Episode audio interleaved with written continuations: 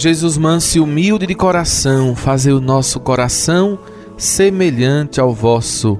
Querido ouvinte, hoje mais uma vez aqui estamos nesta quarta-feira para meditarmos a santa palavra de Deus. E já que estamos no mês da Bíblia, vamos então falar sobre a ordem dos escritos. Não é cronológica. Busca responder às perguntas nos diversos contextos históricos, pois por trás das palavras é preciso ver a relação correta entre o ser humano com Deus e com o universo. A Bíblia ela foi escrita e contém dentro dela traços do tempo e da cultura na qual foi escrita.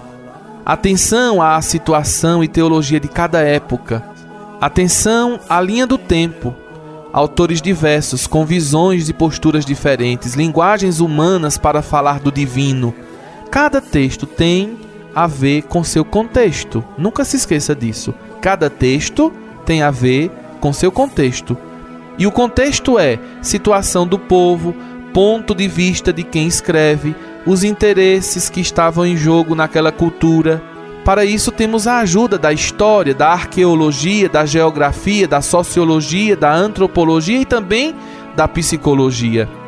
A Bíblia fala de muitos modos Muitas vezes e de muitos modos, Deus falou outrora aos nossos pais pelos profetas, como nos diz a carta aos Hebreus no primeiro capítulo.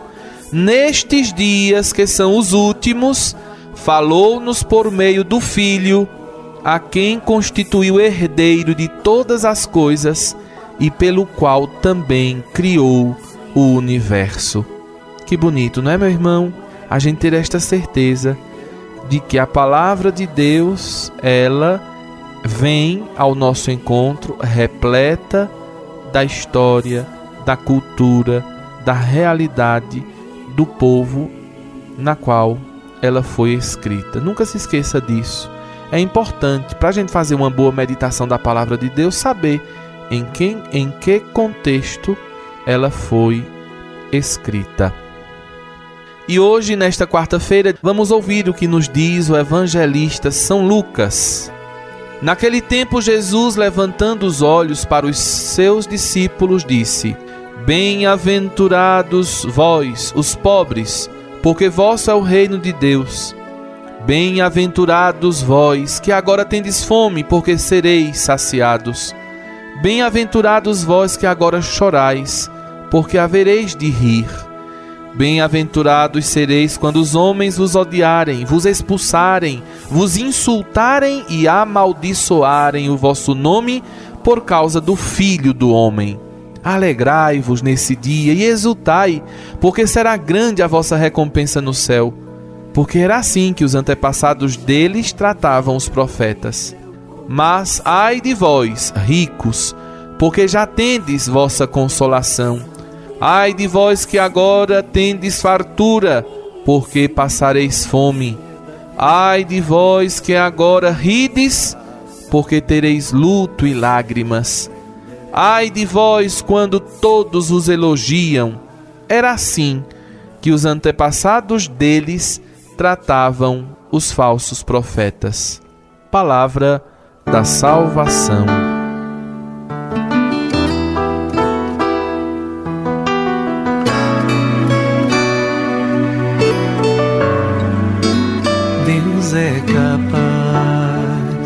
De transformar tua vida.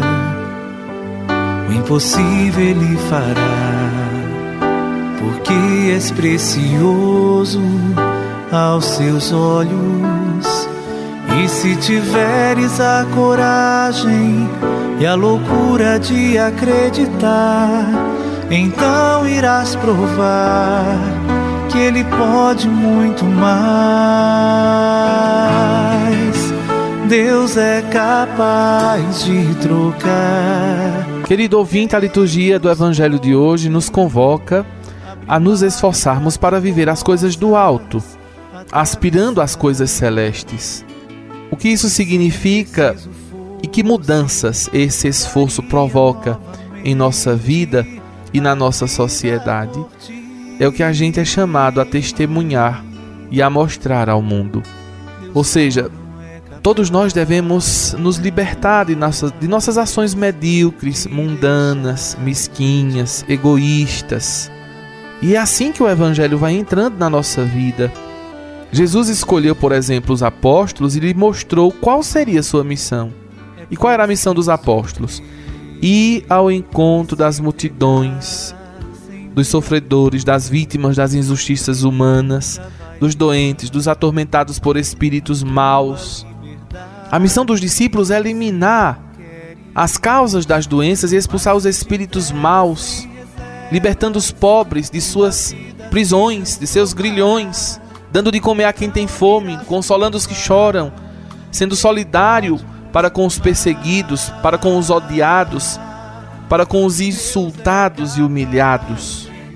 Essa libertação só será possível se forem denunciados os causadores destes males.